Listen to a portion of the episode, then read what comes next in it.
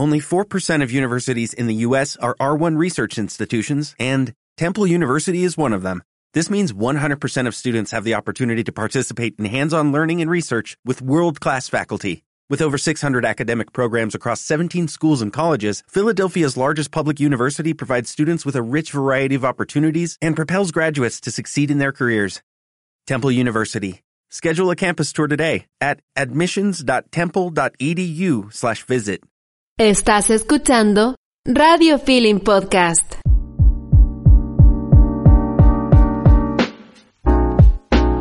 Hola, les damos la bienvenida al podcast Cósmicas, un espacio de conversación ecológico sobre nuestro presente para mejorar nuestro futuro.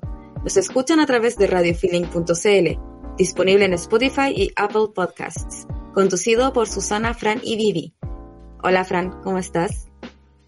Muy bien, ¿y tú, Su? ¿Cómo estás? Muy bien.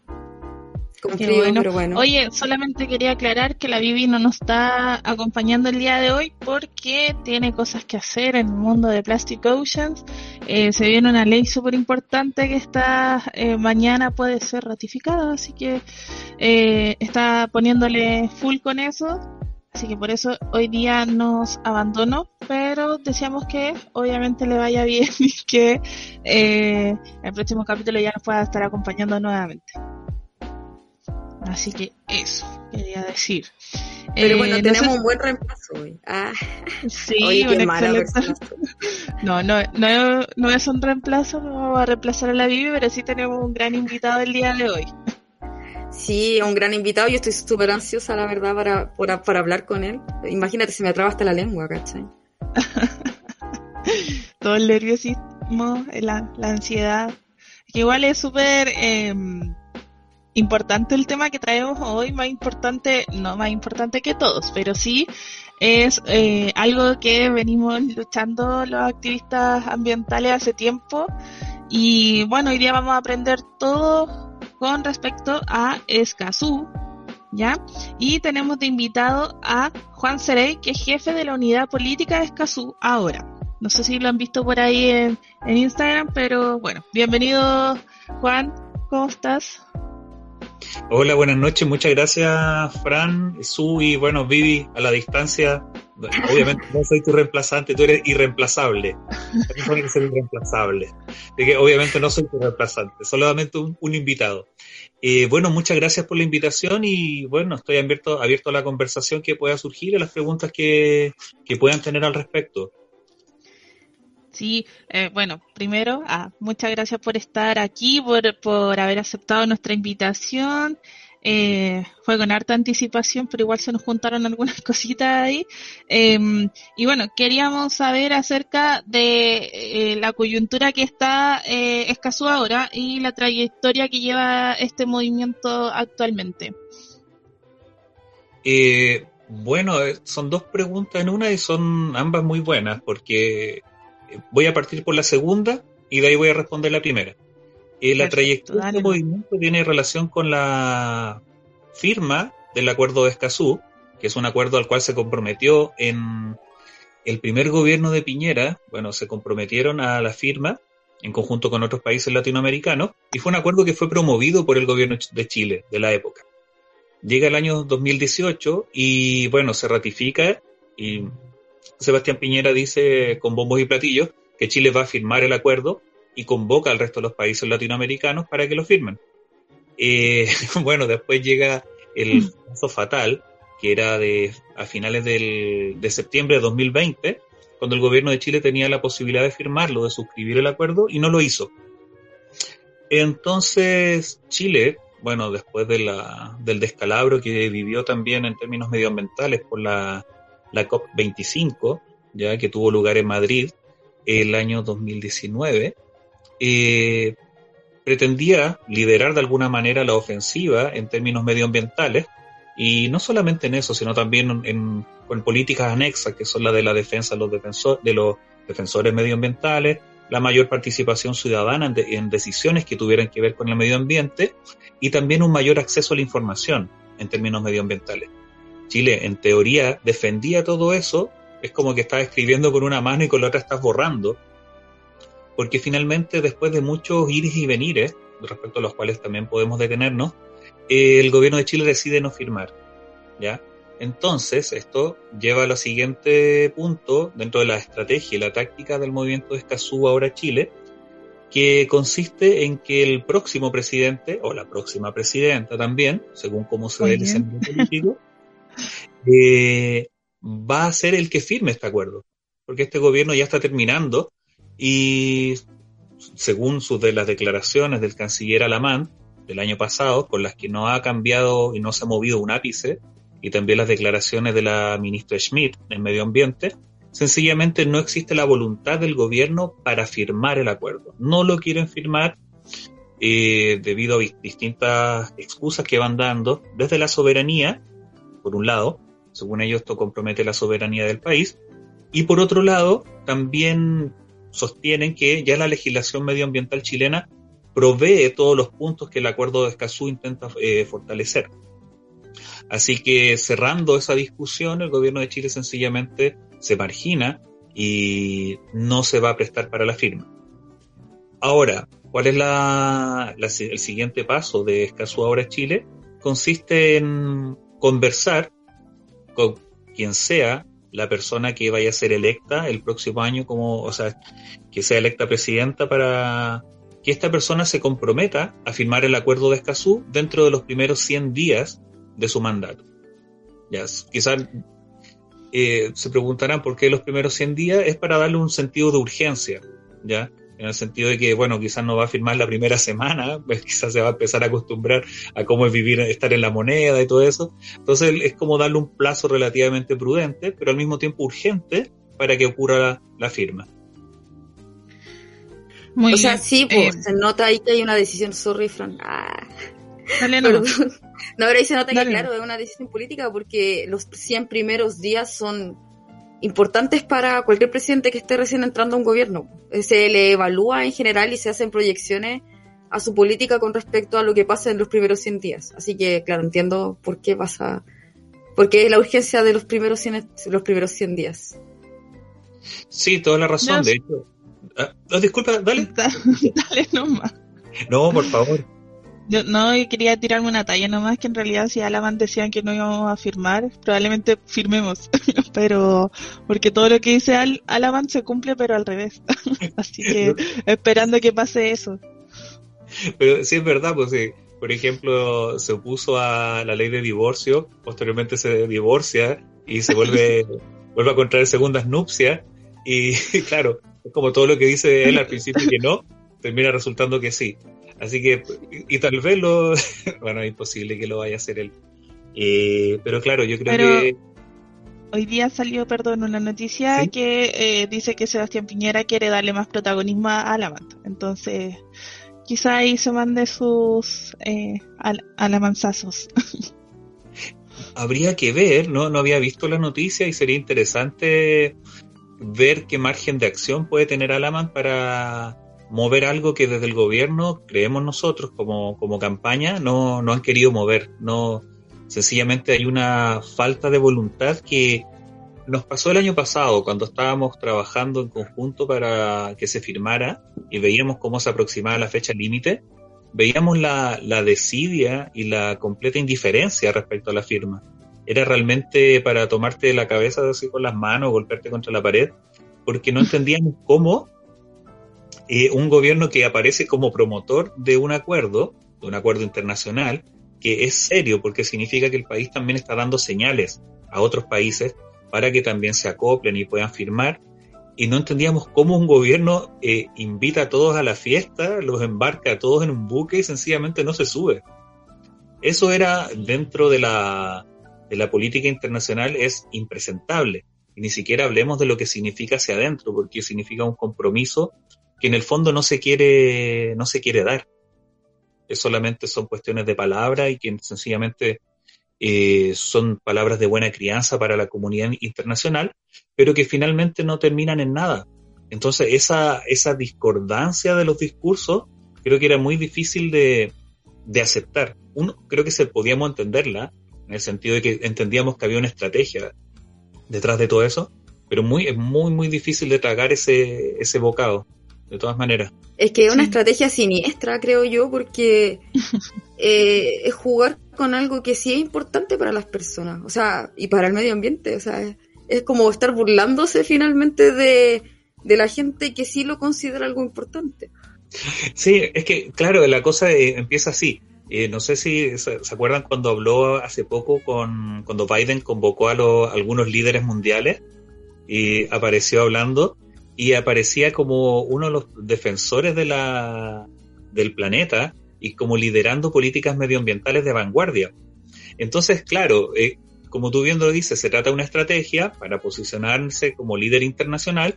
Sin embargo, eh, de las puertas de la casa hacia adentro, claro, te das cuenta que hay que cambiar cosas, porque, claro, firmas el acuerdo de Escazú que garantiza el acceso a la información, y eso significaría que las personas tendrían injerencia en aquellas informaciones que eh, tengan que ver, por ejemplo, con las regulaciones medioambientales para instalar cualquier tipo de proyecto que sea capaz de dañar el medio ambiente. Y justamente eso es, ahí cuando les empieza a molestar este tipo de, propuestas. Porque no, no puede entrar la ciudadanía eh, a manifestarse y también a hacer sentir su molestia. Yo creo que eso es una cosa con la que no quieren, no quieren lidiar para nada. Que mira, ya voy a tener que empezar a contar cuestiones que son de carácter un poco más personal también, porque acá se, mezcla todo. Esta historia comienza, mira, voy a contar un poco cómo me involucré yo y ahí voy a contando un poco cómo es el mapa más general de Escaso Hora Chile. Eh, el año, hasta el año 2020 yo me desempeñé en un colegio con mi mujer y le hacíamos clase a un cuarto medio. Yo empecé, eh, hago, soy profesor de filosofía, así que hago clase tercero o cuarto medio. La cosa es que tenía un alumno, Sebastián Benfeld. Buen cabro, le hacía clase, nos llevábamos muy bien, leía muy bien en filosofía eh, mi mujer ya lo había conocido, le había hecho clase en segundo medio, un tipo muy talentoso, muy, muy capaz y muy, como, eh, muy comprometido también con causas sociales. Yo no lo cachaba mucho. Ya nos hicimos amigos, compartíamos varios intereses. Le hago clase en cuarto medio, todo bien, y de pronto cacho que va a viajar a la COP, a la COP 25. Y yo así como, ¿qué es la COP no sé, una Copa del Mundo, no sé, ¿qué, qué va a hacer? Quizás es gamer, ¿cachai? No sé, puedo jugar con a Corea del Sur, de un torneo de, de gamer. No, pues no era eso. Después vine a cachar que era una conferencia medioambiental sumamente importante, y ahí, allá fue. Ahí ya, chuta, salió de cuarto medio, y yo lo perdí un poco de vista. Pero de entre medio me entero que había sido eh, electo como champion de Escazú a ver, yo dije, y yo me preguntaba de pronto, ¿en qué estará Sebastián Benfeld? Ahora es champion de Escazú. Y ¿qué es eso? Escazú, champion, te ganaste un torneo, no sé, ¿qué, ¿qué, pasó? Y la cosa es que me voy enterando que no, porque había una campaña, para lo que contaba hace un rato, para firmar el acuerdo de Escazú, que Chile, en el primer gobierno de Piñera, dijo vamos a firmar, y en el segundo dijo no, tapita. Entonces la CEPAL eh, tuvo la idea creo yo, bastante buena, de convocar a jóvenes en distintos países para que fueran candidatos para ser champion. Representantes del movimiento de Escazú entre la juventud. Así que Sebastián se postuló con otras personas de Chile, salió electo, champion de Escazú. Hasta ahí yo no tenía muy claro, y un día mi mujer me dice que, que Sebastián había conversado con ella para que trabajaran juntos. Y ella se puso a trabajar en Escazú. ¿Ya? Y yo de pronto, bueno, veo que pasan los meses y me voy enterando un poco de qué va el asunto, pero yo no estaba trabajando. Y de ahí me dice, ya Juan, tú también, al Escazú. Y yo, bueno, ya, pues, sir, just sir, me voy al Escazú. Y ahí empezó mi, mi, mi intromisión, digamos, en todo esto. Entonces la campaña se va generando, en primer lugar, ya se ya vea mi respuesta, es un movimiento centrado en jóvenes. Ya la fuerza motriz de este movimiento eh, son grupos etarios bastante jóvenes, ¿ya? Yo creo que soy el más viejo de este asunto y está centrado en inclusión, diversidad y una especie de, ¿cómo lo podría decir? hay una cierta frescura que entrega la juventud, que tiene que ver con una, no, no es que esté idealizando tampoco la juventud para nada, por lo menos no voy a idealizar la mía ni, ni a mi generación, pero sí hay propuestas nuevas que ponen sobre la mesa formas de organizarse y de comunicarse que a, generaciones mayores les parecen extrañas y que a veces no las entienden. Y creo que eso es muy interesante de un liderazgo joven y de, de personas que sean jóvenes. Creo que de verdad uno como adulto puede aprender mucho y entender muchísimo mejor su propia realidad a través de ese contacto y es mucho más vivificante. Entonces, este movimiento se empieza a organizar y sobre todo el año, año 2020 agarra vuelo y como una bola de nieve así los monos animados se va haciendo más grande. Lamentablemente, como tú decías hace un rato, Su, vino la pandemia, así como vino la pandemia y claro, no hubo la posibilidad de salir a las calles ni nada de eso, entonces se desarrolló de manera, digamos, telemática, a través de internet, redes sociales, y ahí empezó una cosa muy, muy fuerte. Empezaron a aumentar la cantidad de seguidores, y se convirtió en una campaña a nivel nacional con gente de distintos lugares del país, cooperando en distintos departamentos, desde comunicación, desde gráfica, desde investigación, notas de prensa, y todos haciendo lo que sabían e incluso aprendiendo a hacer cosas nuevas. Y todo esto gracias a un liderazgo fresco, juvenil y creo yo muy bien intencionado. Lo, lo, digo honestamente, creo que veo una muy buena intención detrás de esto. Entonces, eso es más o menos lo que ha pasado con esta campaña.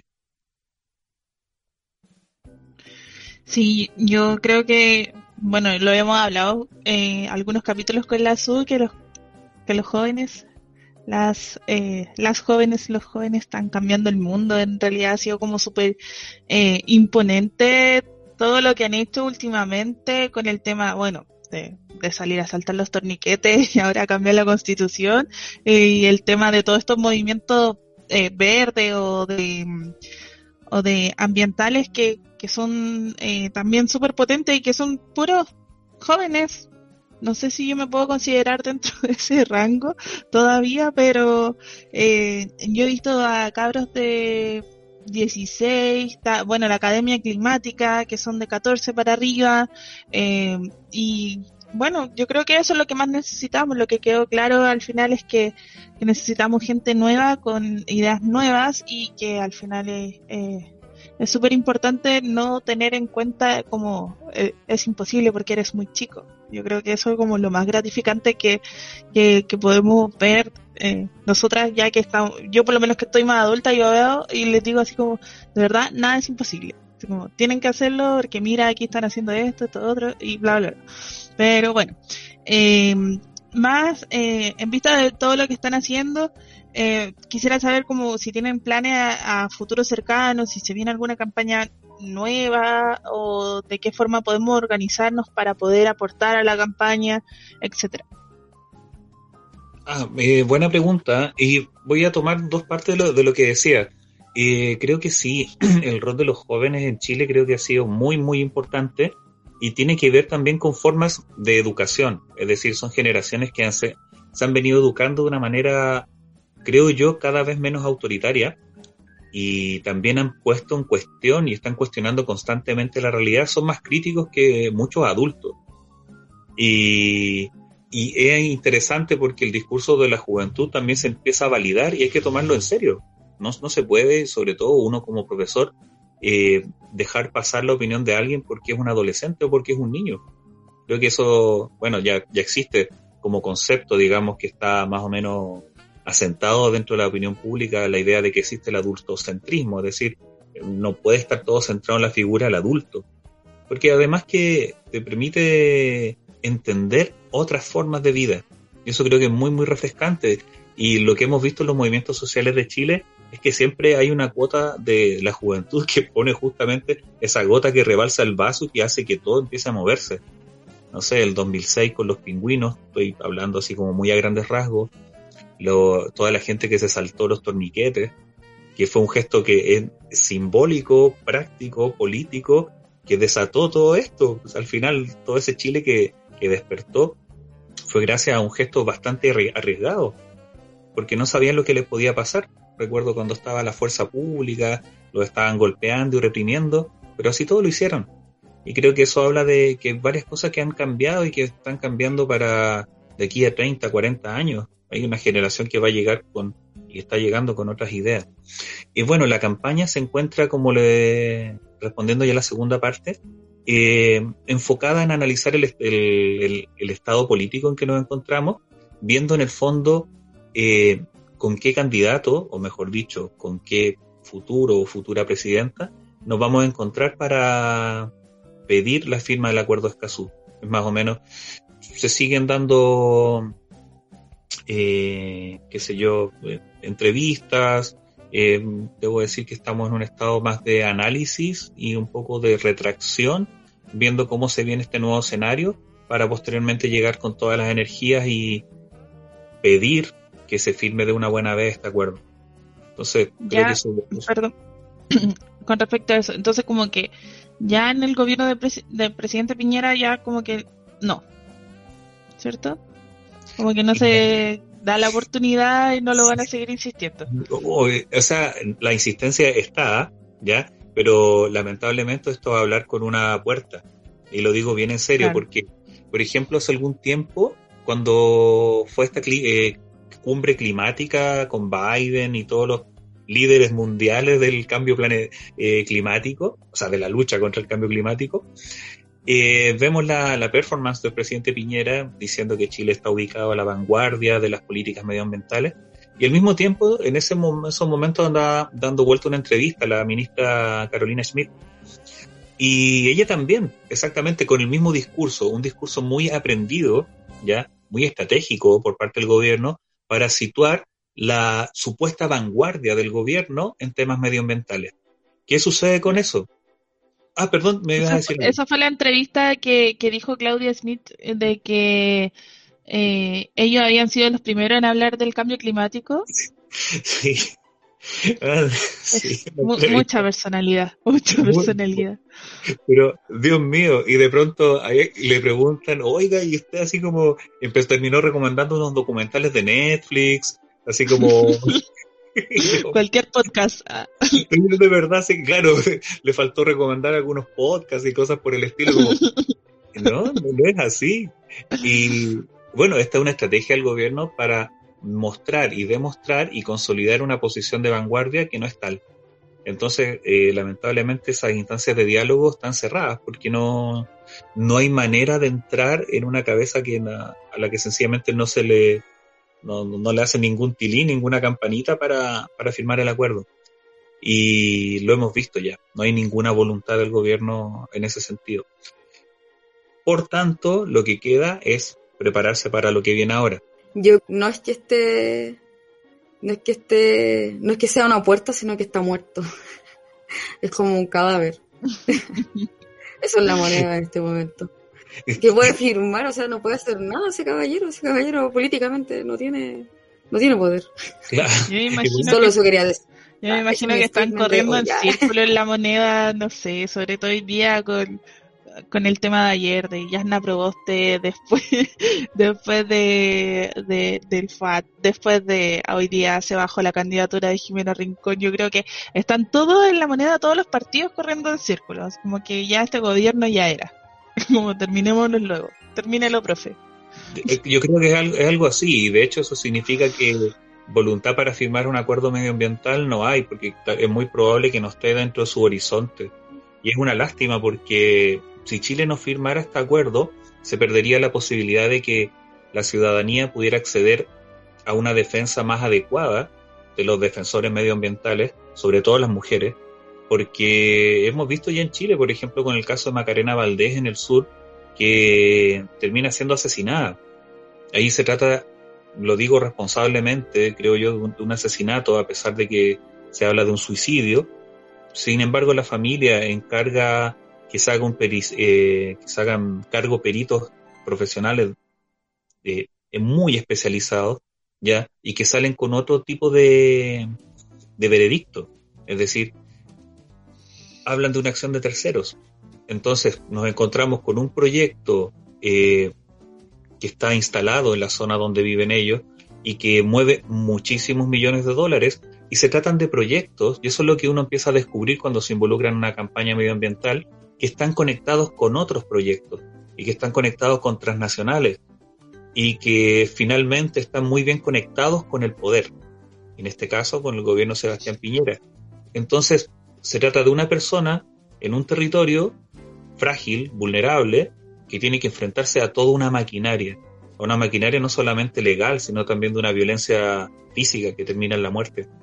Entonces, cuando Piñera se niega a firmar este tipo de acuerdos, no solamente que no ponga la firma en un acuerdo X, sino que en el fondo está negando un acceso a la justicia a las personas. Y eso es lo terrible, es lo, lo indignante de la posición del gobierno, que es una posición altamente egocéntrica, porque como ustedes dicen, corremos en círculo, no sabemos qué hacer, uy, pobrecito gobierno, pero no, su rol como gobierno justamente es proteger y entregar condiciones de justicia a todos los ciudadanos, y es eso lo que no está haciendo, y eso lo que exige justamente la firma del Acuerdo Escazú, ni más ni menos que, claro, el caso de Macarena Valdés es como un caso ya conocido, que eh, se sabe, digamos, eh, las razones por las cuales fue, fue asesinada y, y solamente quería como llevar esto al, caso de Rodrigo Bondaca, que salió gobernador de la región de Valparaíso y también fue eh, muchas veces eh, perseguido por, su, por sus acciones, también tuvo eh, amenazas de muerte y es muy difícil ser activista ambiental aquí en Chile, porque como decías tú, es todo un tema de, de poder, creo que es como eh, demasiado bacán eh, tenerlo como gobernador ahora y de verdad fui muy feliz cuando, cuando salió. Eh, y bueno, en realidad fui feliz con las elecciones eh, completamente. Al principio era como, ya me, voy de Chile, los primeros dos minutos, como me voy de Chile, no puede ser que Cubillos vaya ganando, pero después quedé demasiado feliz. Eh, acerca de cómo movilizarnos nosotros o cómo eh, invitar a la gente a movilizarse o a ser parte de, Escazú, participar, no sé, de alguna manera virtual, ya sea, ya sea virtual o física, eh, cuando corresponda, obviamente. Eh, no sé si tienes algún dato por ahí como, como para poder ayudar. Ya, tengo un dato. Primer dato, diríjanse a las redes sociales Escazú Ahora Chile en Instagram que es la cuenta oficial de Escazuara Chile. estoy, haciendo como propaganda. Y ahí se pueden enterar de, la, de las actividades que van a ir apareciendo. Hay muchos videos, ahí es muy interesante, como ha sido un trabajo que se ha hecho también en su mayor medida a través de Internet. Hay muchos videos grabados de conversaciones con personas, entrevistas que han tenido lugar y a las que pueden acceder, como un archivo, ¿ya? De conversaciones donde también se pueden interiorizar un poco más de las temáticas de los de los activistas y las activistas medioambientales. La última campaña en la que estaba Escazú ahora, Escazú ahora Chile, eh, eh, es justamente hablar con los e-constituyentes. Ya. ¿Qué son los e-constituyentes? Ahí un juego de palabras que no se me ocurrió a mí, pero muy afortunado.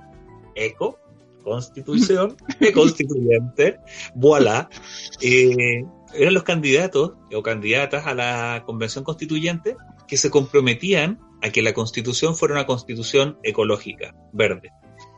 En otras palabras, si se cerró la puerta, y nos cerraron la puerta así en las narices con el gobierno de Piñera respecto a la firma de Escazú, la idea era que el espíritu de Escazú pudiera entrar la constitución del país, a la nueva constitución. Entonces hicieron un ciclo de charlas con futuros candidatos y futuras candidatas que se inscribían y firmaban el acuerdo, así como un compromiso, lo subían a sus redes sociales y después conversaban con alguna de las personas que estuviera disponible para entrevistarlo. O sea, fue una instancia bastante interesante porque permitía encontrar un compromiso, ¿ya? Permitía también visibilizar el acuerdo de Escazú entre los futuros y futuras constituyentes y permite también, entre aquellos que salieron electos, que esta instancia pueda ingresar a la Constitución, ¿ya? que no la Constitución no diga solamente que tenemos derecho a vivir en un ambiente libre de contaminación, sino que diga un par de cosas más. Yo no sé cómo se va específica. Exactamente. Sí, de todas maneras. De todas maneras.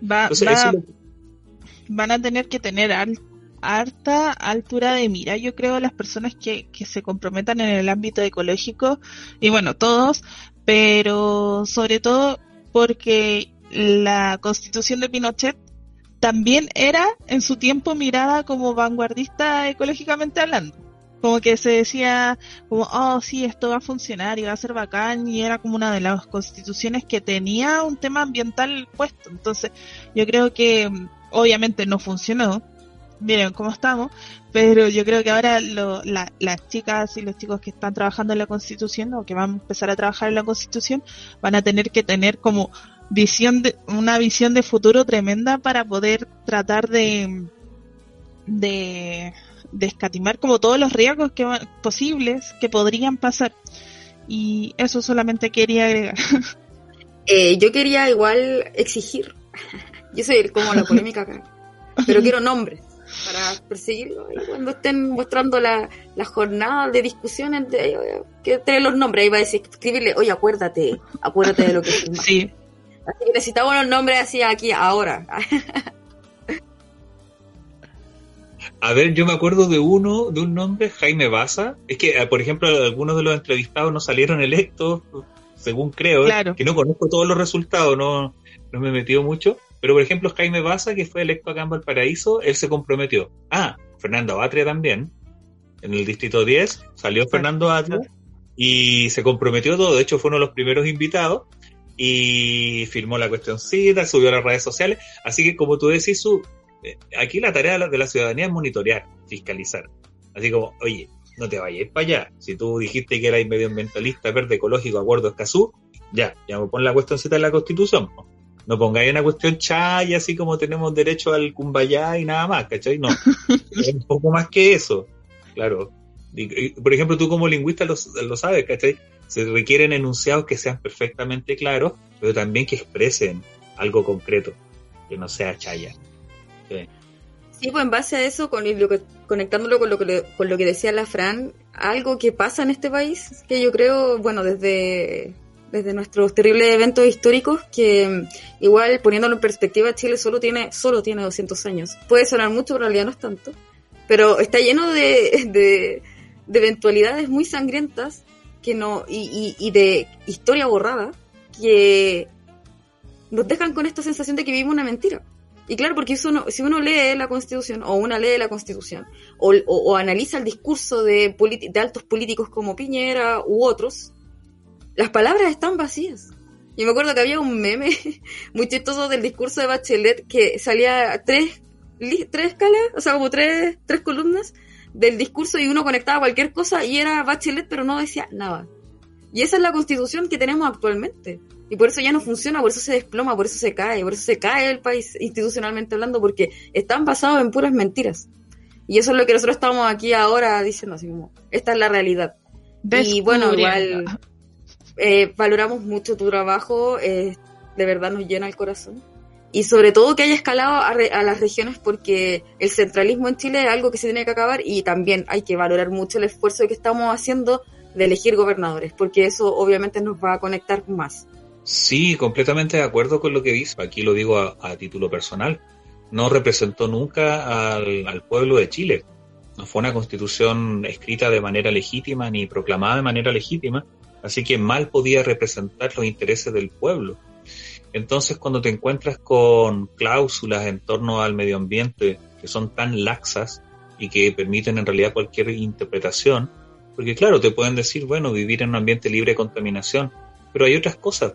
que pasa, por ejemplo, con los salmones en el sur? Eh, bueno, no hay gente viviendo cerca de esos fiordos, no sé, pues eso te podrán decir. Y, se, y genera empleo, pero genera contaminación, se muere la flora y fauna, arrasan con todo, amén de la privatización encubierta de las mismas aguas.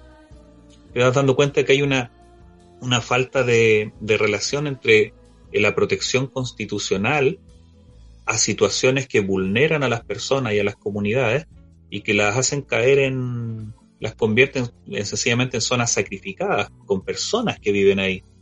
Entonces te das cuenta que el paraguas constitucional que supuestamente debería ordenar jurídicamente también proteger algo, no protege nada, porque ese no es el fin de, la, de, esta, de esta constitución. No es proteger el medio ambiente. ¿ya? Entonces ahí es muy interesante cómo se va a escribir. Eh, el rol del Estado va a ser proteger el medio ambiente, va a ser promover un sano, eh, va a ser vincularse con la madre naturaleza. No lo sé, no sé cómo se va a escribir, pero como bien decía hace un rato, aquí uno viene a exigir. Ya estamos hasta acá de cómo se han hecho las cosas y cómo nos han pasado por encima. Imagínate la cantidad de zonas sacrificadas que hay en Chile, la cantidad de personas que viven en condiciones paupérrimas aquí mismo en la quinta región. Por eso es tan importante el triunfo de Rodrigo Mundaca, una persona que fue perseguida por el mundo Pérez Lloma, uno de los hombres más poderosos de Chile. lo demandó, le puso, casi lo lleva detenido, eh, y era un ingeniero agrónomo contra un ex ministro muy poderoso de Chile, con muchísimos recursos. Creo que esa injusticia es algo que se recién ahora y de manera muy pequeña comienza a repararse. por eso yo también estaba muy, muy contento con su elección. Y creo que ahí van cambiando varias cosas también. El orden de, la, de las fuerzas, de las correlaciones de fuerza a nivel a niveles locales, a niveles regionales, también va a ir cambiando. Eso es muy interesante. Como vivimos acá en la quinta región, eh, no sé, pues en Villa Alemana hay una alcaldesa, Toledo. En Quilpué, Melipillán. En Viña, Ripamonti. y bueno, Sharp en Valparaíso, pero por aquí ya son tres mujeres.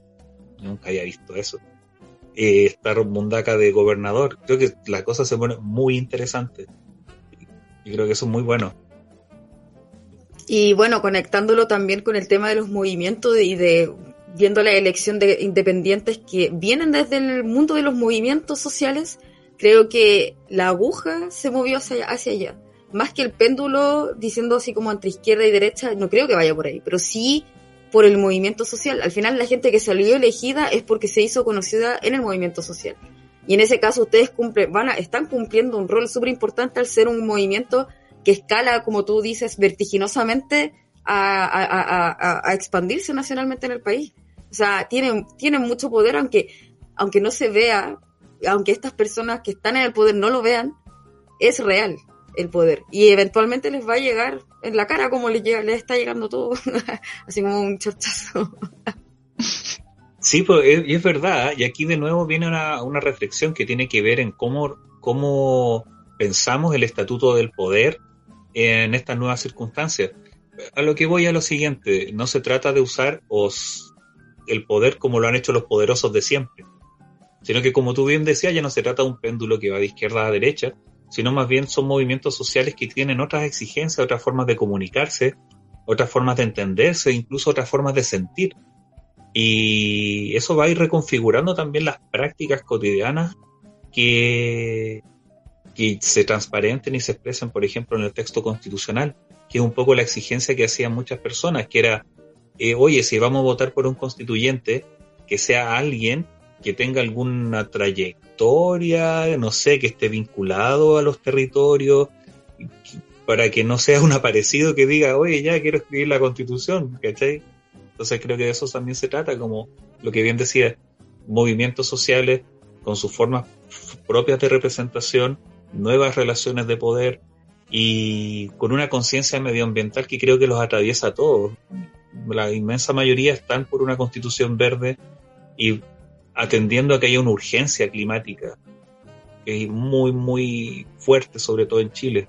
Sí, es urgente, es de carácter urgente a nivel global y estamos conectando con eso finalmente. Y hay que utilizar, al final hubo una fuga de poder.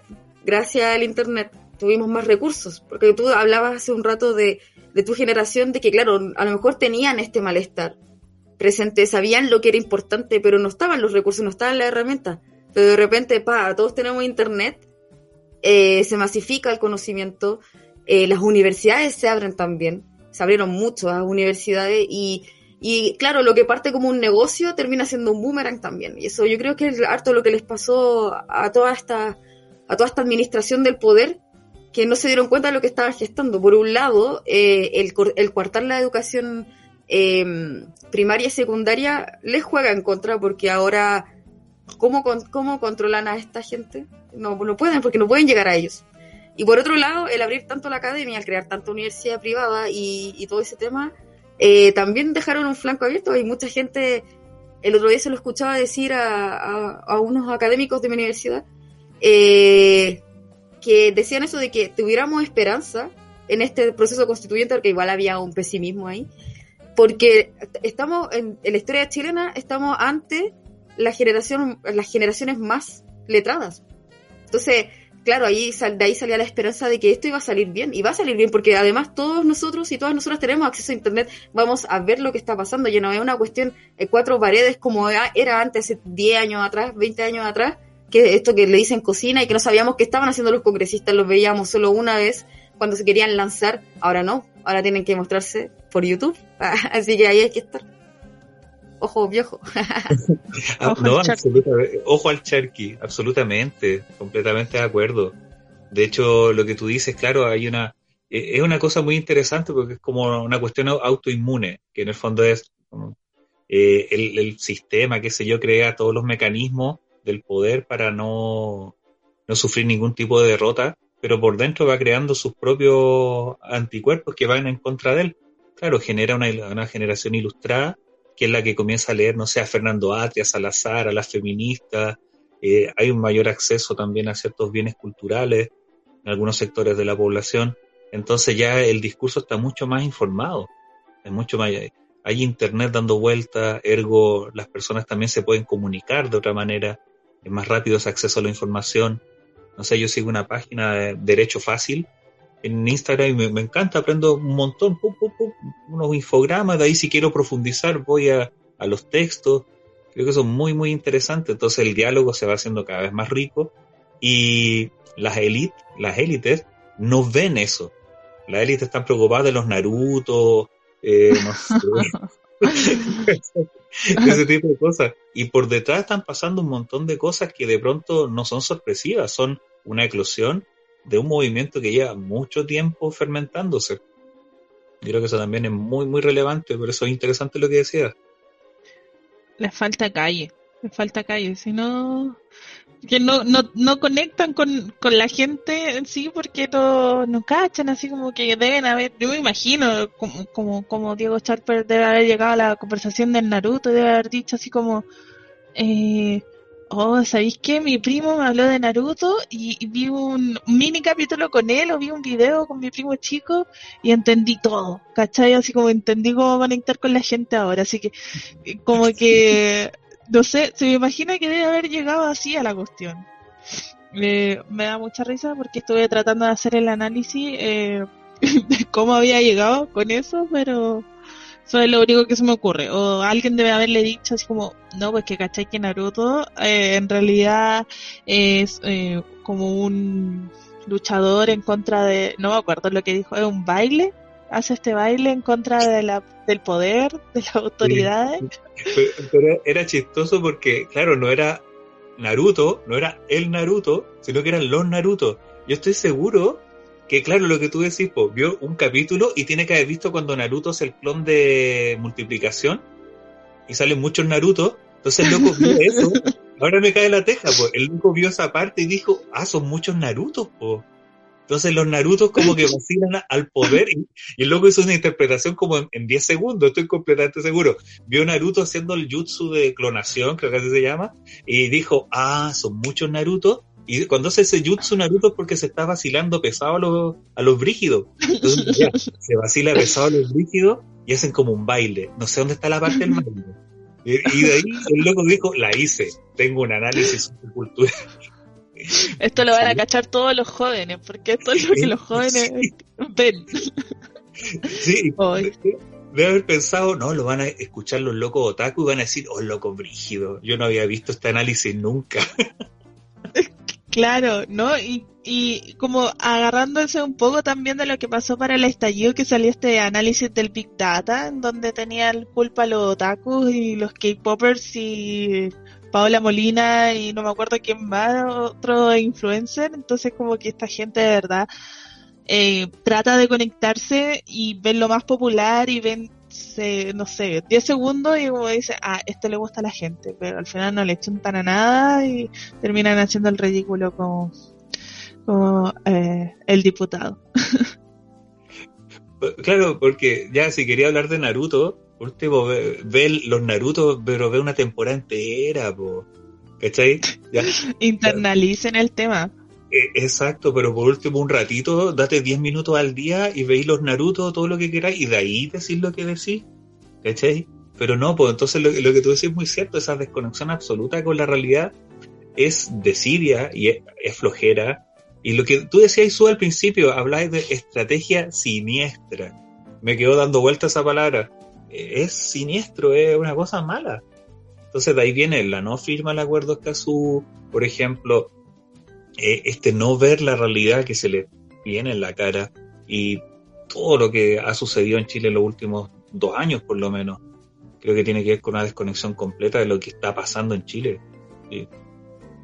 Sí, pues lo que te decía yo de que al final se encierran tanto por, para no perder nada que terminaron perdiendo todo. O sea, tuvieron que entregar la constitución, yo lo encuentro brutal. Pero bueno, en eso estamos. Hoy ha estado súper agradable la tertulia. Seguiría hablando contigo forever. Ah, quería preguntarte de filosofía, pero ah, no se alcanzó. Pero bueno, eso, gracias Juan por venir. Eh, nos gustaría que nos dijeras un último consejo ya como más eh, dedicado a la gente que nos escucha y bueno, que vuelvas a mencionar las redes y, y para que nos, nos, nos, conectemos y para despedirnos finalmente. Eh, muchas gracias a las dos por la invitación. Bueno, como decía, venía en nombre de la campaña Escazú Ahora Chile. Pueden dirigirse a nuestras redes sociales en Instagram y en Twitter. En Twitter, Escazú Ahora Chile. Ahí van a encontrar, hay un logo muy bonito y sería interesante si les llama la atención que puedan echar un vistazo a los videos que están grabados, a las distintas campañas que se han realizado, para que se vayan informando. Eh, para las personas que quizás están escuchando al final del podcast, podcast eh, esperamos que se firme el acuerdo de Escazú ya con el próximo o la próxima presidenta de Chile. Y los dejo invitados a que si quieren integrarse en la campaña, participar, de apoyar en cualquiera de las instancias que pueden aparecer, son todos bienvenidos, porque este es un movimiento que se hace así, de manera colectiva y a pulso. ¿ya? Así que les doy muchas, muchas gracias. Y bueno, en otra ocasión, si quieren, me hacen preguntas de filosofía, no pasa nada. Y muchas, muchas gracias por la invitación. Que estén muy bien. Muchas gracias, Juan. Ya. Chao, chao. chao. Estoy en llamas. Esto hacia ahora la entrevista. Creo que eh, aprendí muchísimo y es súper interesante siempre hablar con, con gente que quiere eh, hablar de política y de temas como relacionan los dos temas así también es que todo es política hay que entenderlo finalmente Nada, a mí, yo creo ¿sabéis también Fer? yo voy a hacer un, un, un, acto de egocentrismo y no me importa lo que piense nadie pero creo que hemos mejorado harto nuestro nivel de entrevista de, de entrevistadores es que vamos por niveles, vamos por niveles. al principio igual era difícil y ahora ya estamos más pro, con más, hasta auspiciadores. Ah, ah sí, Sí, pues. a mí no me llegado nada, en verdad. Ah. Vamos, no, pues, eh, vamos avanzando de a poquito, de a poquito vamos, ¿cierto? Oye, eh, ¿qué te parecieron las eh, elecciones del fin de semana? Estábamos soñando, estamos durmiendo todavía. Chile despertó, Chile cambió. Mira, la verdad es que igual eh, está, complicado porque yo iba muy esperanzada. Estaba. Y bueno, yo compartía constantemente páginas de información. Y porque mi análisis igual era lo más importante de esta votación son los constituyentes. Es obvio que iban a intentar torpedear el, el, el proceso, ¿cachai? Que la gente se informara lo menos posible y que y por algo lo meten entre todas estas otras elecciones, o sea, cuatro elecciones algo histórico también en Chile, nunca se han votado cuatro cosas en una, en una jornada, ¿cachai? Y mm, esa situación, como que yo pensé que una siempre es tan ridícula, que piensa que todos entienden eso, pero me di cuenta de que mucha gente no lo entendía, incluso al final estuve toda esa semana haciendo videos de explicar, explicándole a la gente por cómo tenía que votar y qué era lo que había que votar y qué era lo realmente importante y qué no, ¿cachai? Al final terminé el fin de semana haciéndole un video a mi papá también, así. Y, y bueno, estuvo entretenido porque mi papá se lo mandó como a todo su pasaje. Me dijo que le sirvió que la información.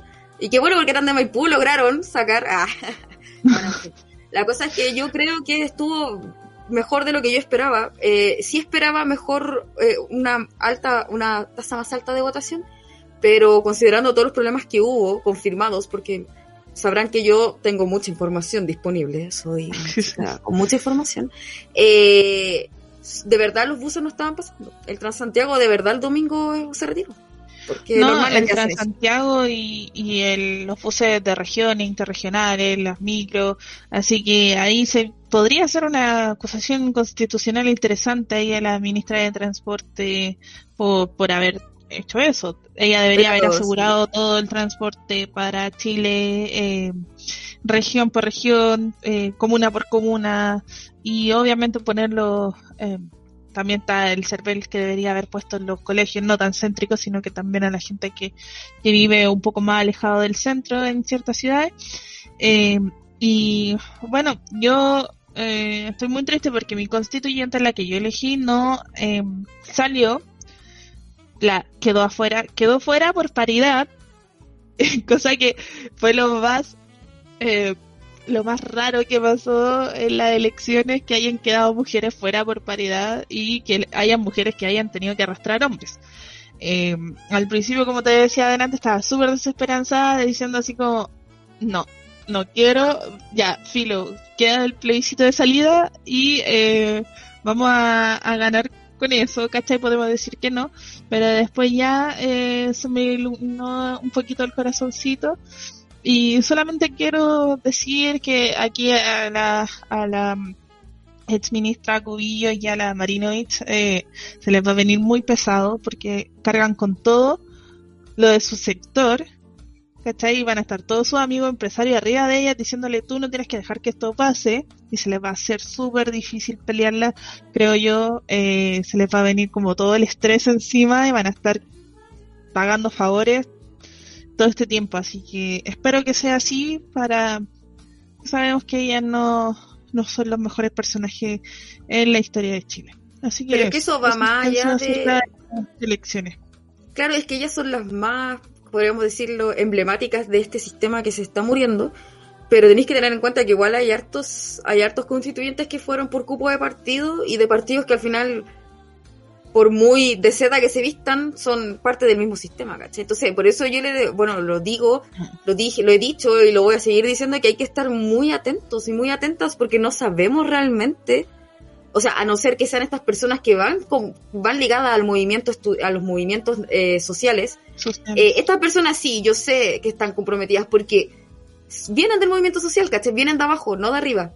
¿Cachai? Pero hay gente que viene de arriba, ¿cachai? Y no sabemos ahí cuántos partidos van a estar cobrando favores, ¿cachai? Si igual, por ejemplo, en mi distrito ganó por arrastre también un, o sea, como por paridad ganó un eh, independiente que cuando yo me metí a la página quiénes son, .cl, pueden buscar información ahí todavía si quieren, eh, sobre cuáles son los constituyentes y su idea.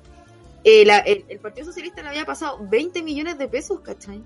Eh, y yo lo encuentro insólito la plata que pasaron pero me encanta igual, fue una gran carcajada para mí ver que finalmente la plata en Chile no significa nada, señores, nada, señores. y que la Parot te, terminó con una deuda como de 300 millones que ahora me tiene que pagar. Que se pudra. ya, pero bueno, eso, o sea, yo creo que como dijo Juan, hay que, bueno, hay que ir a sapear el Instagram de Escazú Ahora Chile, hay que ir a ver quiénes fueron los que firmaron ese acuerdo, los que dijeron que se comprometían con el medio ambiente, y hay que estar ahí fiscalizando como si fuéramos, no sé. Búhos. fiscalizadores, fiscalizadores. sí, lo. No, es que sí, porque al final es la voluntad del pueblo, no pucha, o si no, ¿qué? Dejamos la embarrar en la calle de nuevo, nomás, porque ya hay que Sí, no, ya hacer Ya hay que nomás, hacer presión y como, eh, bueno, yo creo que la pandemia igual ha sido como buena en el caso de que nos ha permitido tener todas estas herramientas tecnológicas en donde poder comunicarnos, comunicar la idea y llegar a más personas de las que llegábamos antes. Yo creo que antes igual era difícil llegar a más personas, a más sectores, a más eh, comunas alejadas. Yo creo que eh, eso es lo mejor porque ahora, eh, pucha, no sé, yo creo que todos los constituyentes se pudieron eh, entrevistar en distintos canales de difusión y tú ibas y buscabas y, había harta eh, información porque había un, porque todo pasaba a través de, de un computador, pues, ¿cachai? Y es mucho más difícil si no hubiese estado la pandemia, quizá hubiesen ido puerta a puerta y eso al final no les sirve así como a la totalidad. Así que eso sirvió harto como para la descentralización de la información. Y bueno, eso solamente quería eh, hacerle un llamado a que estén atentos, atentas de, de las redes, de obviamente de, de los constituyentes cuando empiecen a, a, a trabajar en esto y, y obviamente eh, hacer presión. Siempre hacer presión y tratar de, de, de decirle, oye, tú te comprometiste con esto, cúmplelo. Aquí, aquí, aquí Fernando Atri, aquí. sí, y Jaime Baza también, que fueron los dos que nombró Juan. Así que eso, yo no tengo nada más que agregar. Eh, me duele mucho la espalda, espero que eh, ustedes en su casa cuando me estén escuchando la enderecen en el momento en que yo digo esto. Y bueno, tomen agüita, hagan deporte, usen la franja horaria para poder hacer deporte también. Fran, nadie hace eso, solo tú. Yo. Oye, Fran, pero no tenías que mencionar a Punch Oye, sí. Este, eso iba a ser, porque iba a decir que estaba haciendo deporte en la mañana y que en realidad yo no tomo desayuno antes de, de ¿cómo se llama? De, de salir a correr. Pero eh, ahora estoy tomando estos desayunos súper nutritivos y naturales para poder eh, tener la energía necesaria para el día y eh, me han hecho súper bien y son demasiado ricos, así que vayan a probarlo. Eh, como les dije la otra vez, son libres de azúcar, son libres de gluten, son libres de lactosa, eh, son 100% basados en plantas y también son em, cumplen con esta certificación que dice que son libres, su producción son libres de carbono ya de la huella de carbono, así que eh, tenemos todo para poder tomarlo, son eh, en base planta, entonces no tienen ningún animalito, ningún colorante que, que, que, lo haga no vegano. Y eh, lo bueno es que se puede mezclar con la leche, con el agua o con alguna fruta que, que ustedes prefieran. Así que eso, vayan a punch, eh, arroba punchnatural.cl, no, arroba punchnatural solamente. Y eh, les dicen que vienen de parte de Cósmicas y le van a hacer un pequeño descuento. Y como siempre, visitar a radiofeeling.cl eh, en redes sociales como en Instagram, radiofeelingcl y obviamente Basura Cósmica y no sé qué más. eh, Plastic Oceans, uh, Zero Waste ah. todos reciclamos.cl, Eco, Escazú ahora Chile. ahora Chile. Oye, tenemos cualquier amigo ahora, loca. ¿Por qué no estamos Academia en la climática? Concejal próximamente. Verde sustentable, sí. Voy a ponerme, voy a hacer concejal solamente para ponerme los, estas cuestiones de, de contenedores de reciclaje, solo para mí. bueno, eso, eh, cuídense harto eh, y cualquier cosa, como siempre, eh, nos pueden preguntar a través del Instagram Basura Cósmica. Que estén muy bien, cuídense, chao, chao. Chao, nos vemos.